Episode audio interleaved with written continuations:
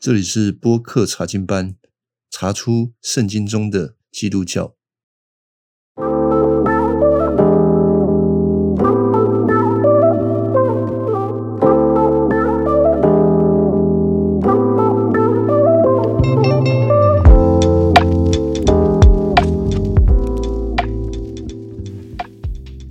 好，我们今天要再来看一下这个。创世纪第一章第一节所谈到的，起初神创造天地，而基督徒知道神创造天地，但是我们今天所活在的这个世界，我们的教育、我们的媒体都不再支持创造论，而是支持呃进化论。那我们需要再花一些时间，让我们能够来明白。今天的基督徒要如何来面对啊？今天世界上面不断的强调强调进化论，我们要如何回应呢？如果我们没有足够的呃对这个进化论的理解，我们可能很容易会用两种方式来回应，呃，我觉得都不是很好的。第一种回应的方式就是完全避而不谈啊。呃，可能会认为说这个是世界上面的知识，这个是世间小学啊，这个是科学啊，然后我们信圣经就好了，外面的世界在讲什么就不要管这么多，信就好了。那这其实会造成我们信仰很大的危害哦，我们会有一点像鸵鸟一样把自己蒙在沙土里面，但实际上这个是。不好的，因为耶稣是要我们能够用我们的理性还有知识的能力来回应这个世界上面的啊，所以我们也才有能力来呃去传福音的时候，当有朋友问到这方面的问题，我们有一个呃能力可以来据理力争。然后，即便他们可能没有办法在这个过程当中，所好像因着你的解释，他们就信主，但是至少可以帮助他们理解哦，基督教的信仰不是一种迷信。呃，另外一个也能够帮助我们去回应我们的下一代啊，因为他们在学校当中所受的教育就是这么一回事啊，他们可能要面对的是，呃。人就是从猴子变来的这种，嗯，听起来有点荒谬的讲法，但是你却没有办法去告诉你的小孩子说：“哦，其实我们应该要怎么样信？”只能够说：“哎呀，那个老师学校讲的是这样子啊，那个是骗人的，你不要理会。”但问题是，他就是活在这个世界上，我们需要对下一代的孩子。有一个从神、从圣经而来的世界观，并且是客观的啊，帮助他有思考的能力，呃，也不会说好像有点把信仰当做意识形态啊啊。另外一种可能是，我们会过度的拥抱科学上面所带来给我们的呃一些看法，好像。科学才是权威啊！我们的信仰要受到科学的检视，所以只要是科学家讲的，我们都应该要拥抱那些新的发现啊！我想这个这两种都是极度不健康的方式啊！所以我想要再透过今天的节目，再来帮助我们有一个客观的思想，然后也不至于好像。固步自封，不去理会，呃，这些科学所带来基督教信仰的冲击。呃，其实这个普遍上面这些进化论带来给基督教的创造论的影响是很剧烈的。那进化论造成的这种世界观，我们会说有五种。但是我们不会谈到这么多啊，呃，其中第一种当然是无神论的进化。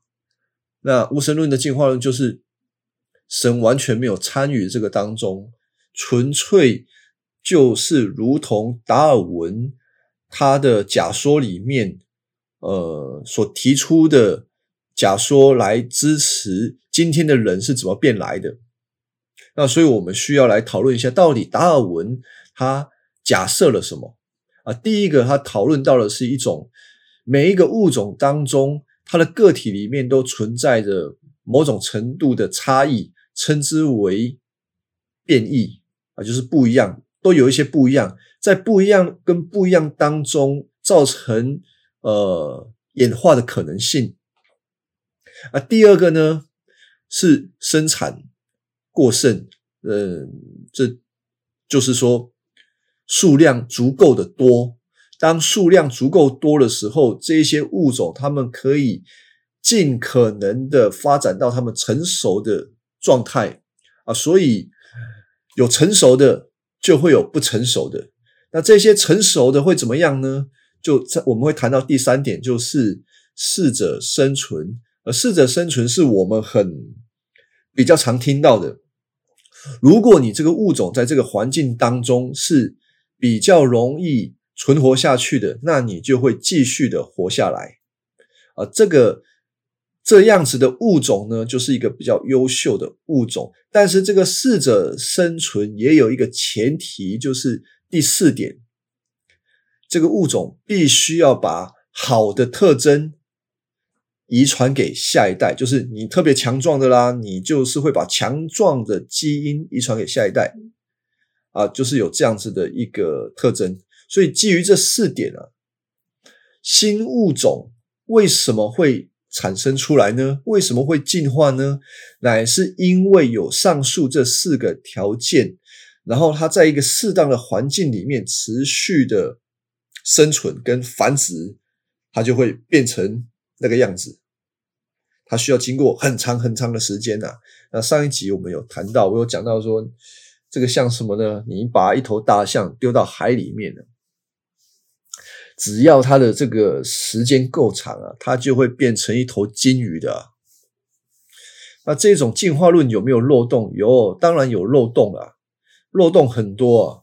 比如说，从进化的角度，进化的机制是一种自然的选择。物竞天择，天然的、自然的，没有刻意的，就是这样生出来的。在热力学的第二定律哈的结果指出来，任何的封闭系统秩序倾向混乱的方向移动。我简单的讲，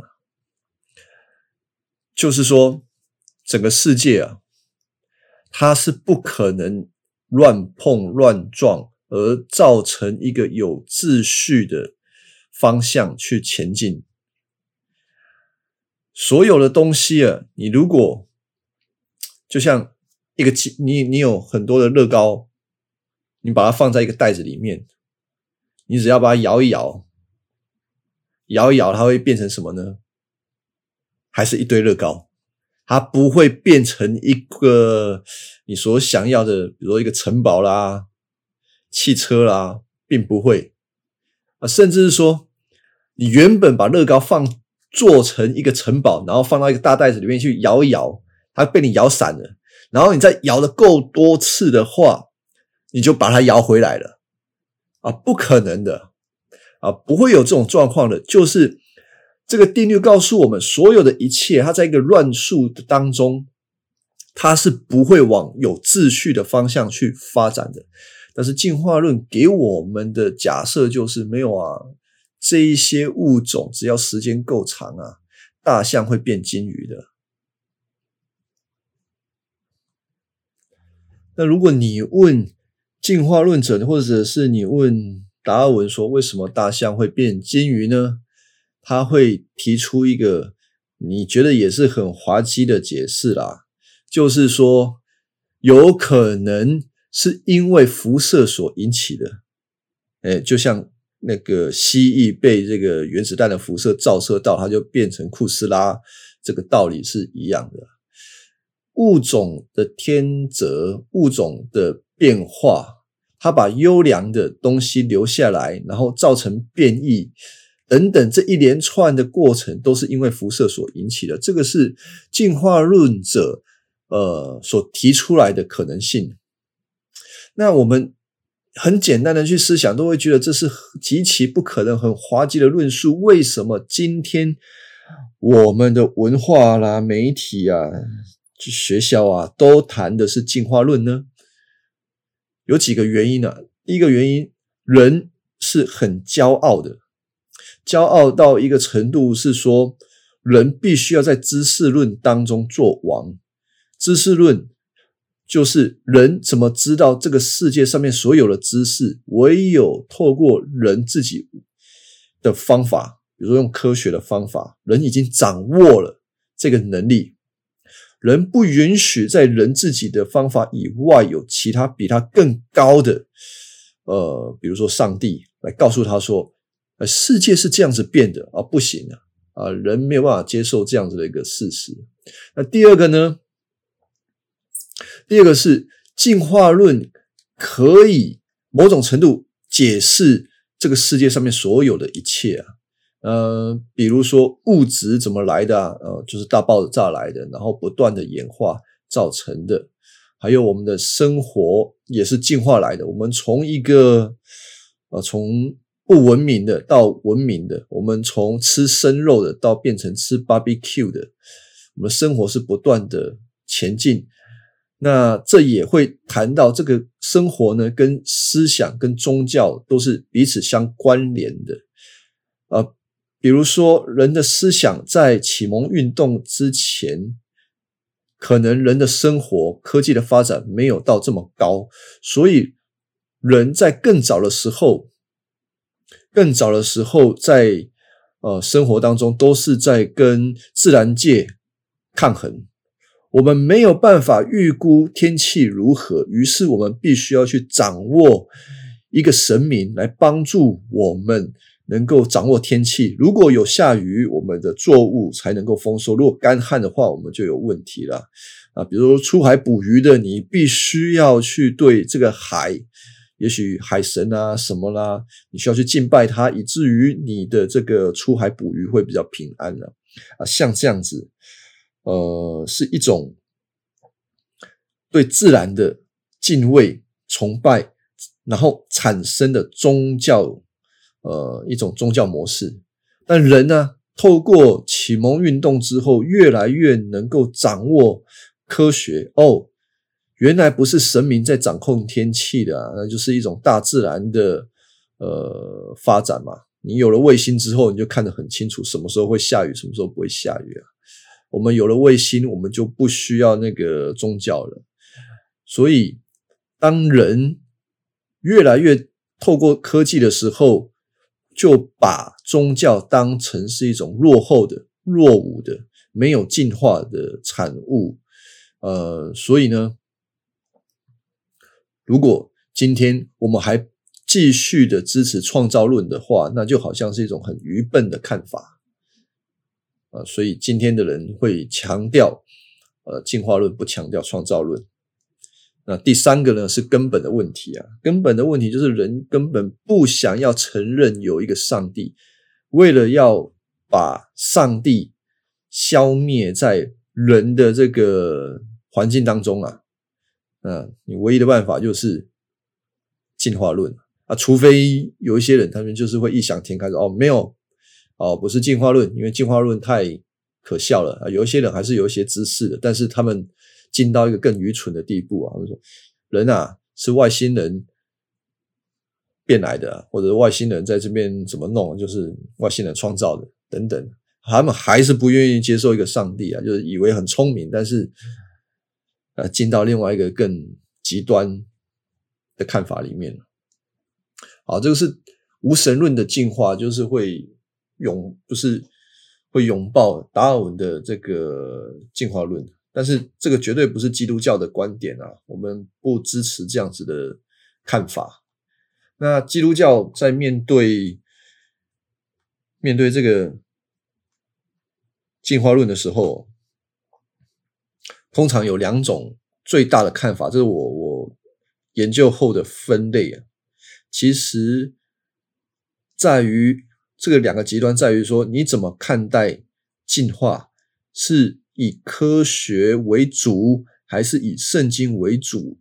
是由圣经解释科学，还是由科学来解释圣经？这个造成了两大的阵营，两边啊。那我先谈的是有神论的进化论，这边所比较强调的是，呃，科学以科学为主，圣经为辅的角度来探讨这个世界。有神的进化论，他们。强调的是保有进化论的观点，认为进化论是正确的。这个世界还有人的创造是透过一连串从低等的到高等的，从简单的到复杂的很长的一段时间演变过来的。这当然有一些科学上面的数据来支持。呃，有一些基督教的学者。也这么提出了，就是很多圣经里面没有讲的，我们必须要保持一个些空间啊，啊，不需要去争的太争的你死我活啊，真的灰头土脸啊，啊，如果科学有足够足够给我们的证据的，我们都应该要有某些程度上面接受。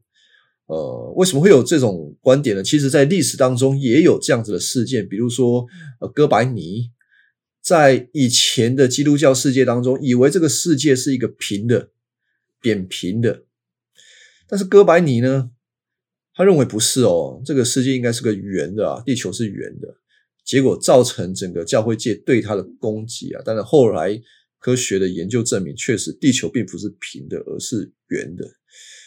那让我们回想过来说，那那当初他们在争什么呢？真的好像你不信地球是你所住的地方不是平的，你好像就是个异端，然后你就是亵渎上帝啊！我觉得这样子有一点过分了，这过分，因为圣经没有讲嘛，你要为圣经没有讲的去强调圣世界是平的，这个会最后科学证明反而让人家觉得有点可笑。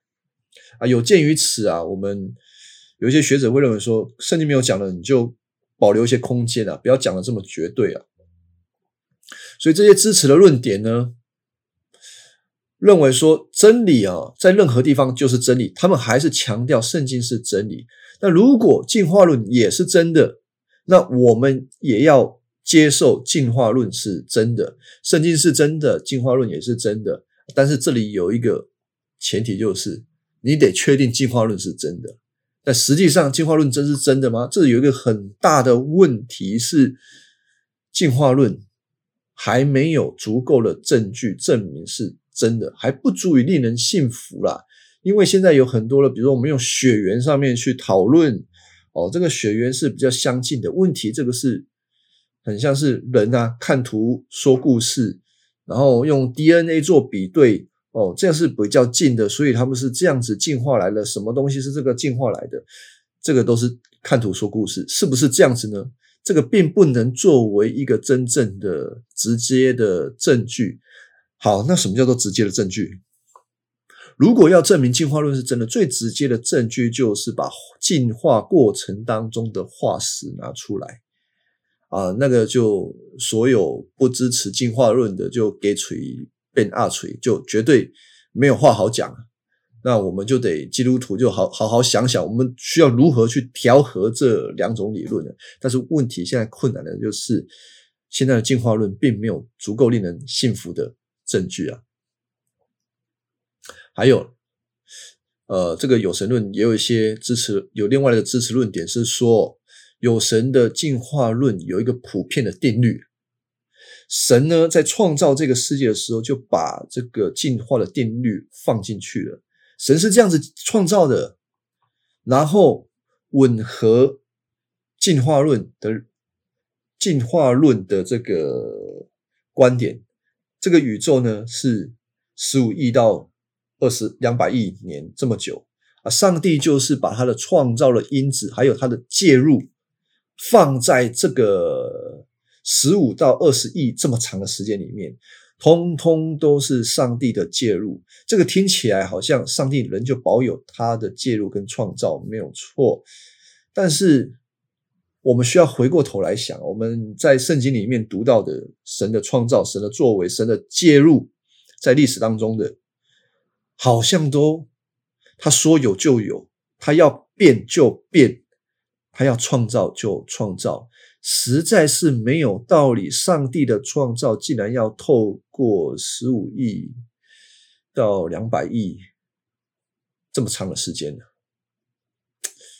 有点说不过去啊！因为这种这么长的时间，上帝虽然说上帝的时间跟我们的时间是不一样的，但是我们这样子想实在是没什么道理。神是智慧全能的，而进化论是一个很愚。应该说愚蠢嘛，就是他没有什么智慧，他就是漫无目的的碰碰碰碰碰就产生了一个新物种。这个是这个有神论的进化论一个很大的问题啊，这是一个观点啊，就是我刚刚讲的，以创造论为主，圣经拿来解释，圣经要依附创造。依圣经要依附进化论来解释，那另外一种呢？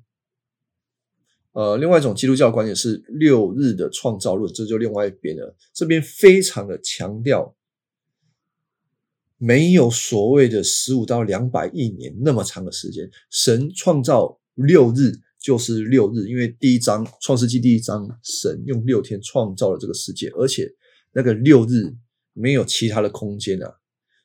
一日就是二十四个小时，因为呃呃，第一章很清楚的讲，有白天有晚上，就是二十四个小时啊，这个没得商量了。这样子的论点，呃，守住了上帝的高很有效率的创造，而且出于他的大能跟他的主权在创造啊，这个是他的优点啊，呃，但是。也并不是说这样子的看法就完全没有问题。比如说呢，从地球的地壳的研究来讲，这个最少也要几十亿年才能够产生我们今天看到地壳的变化。六日，这实在是不可能，这是一个很清楚的矛盾，我们没有办法解释啊。呃，即便有一些科学家他们在说这些科学研究的方法会有误差，但是这些误差也没有办法改变这个六天跟几亿年的巨大的差异啊，所以这个是很难解释，就是它毕竟跟科学上面的研究有很大的落差，无法解释。但话说回来哦。我们要问一个问题，呃，就是六日创造论，上帝为什么他要透过六天直接创造一个像我们今天所看到一个这么成熟、这么老的世界呢？六日创造论给了我们一个这么大的问题，有意义吗？为什么他要创造？他六天创造了一个看起来已经好几亿年的？地球事件呢？啊，也许有一些这个，呃，呃，有一些基督徒可能会在这个事情上面纳闷可能好像不太合理啊，好像不太合理啊。不合理的地方是在于，好像我们今天的世界的，呃的运行，呃，春夏秋冬。啊，春夏秋冬，然后白天晚上的运行，然后地壳的变化、环境的变化，跟创世纪的那前六天的世界上面的运行是不一样的。我不晓得大家听得懂听不听不懂？神用六天创造，表示说那六天的自然环境变动的。方式跟今天的自然环境变动的方式是不一样的，这就造成一个问题，是我们完全没有办法用科学来观测过去的这个宇宙的生成的的的样貌到底是什么？就是科学永远找不出原因的，会有这样子的盲点。所以那六日的世界跟今天我们观测的今天的世界是自然环境是不一样的，啊，这是问题。但最后我要来讲一下我自己的看法。我觉得也是在六日创造论当中，让我看到一些我们必须要基督徒需要坚持住的部分。呃，比如说，基督徒相信的权威是什么？应该是有一位神，他创造这个世界，创造了这个宇宙。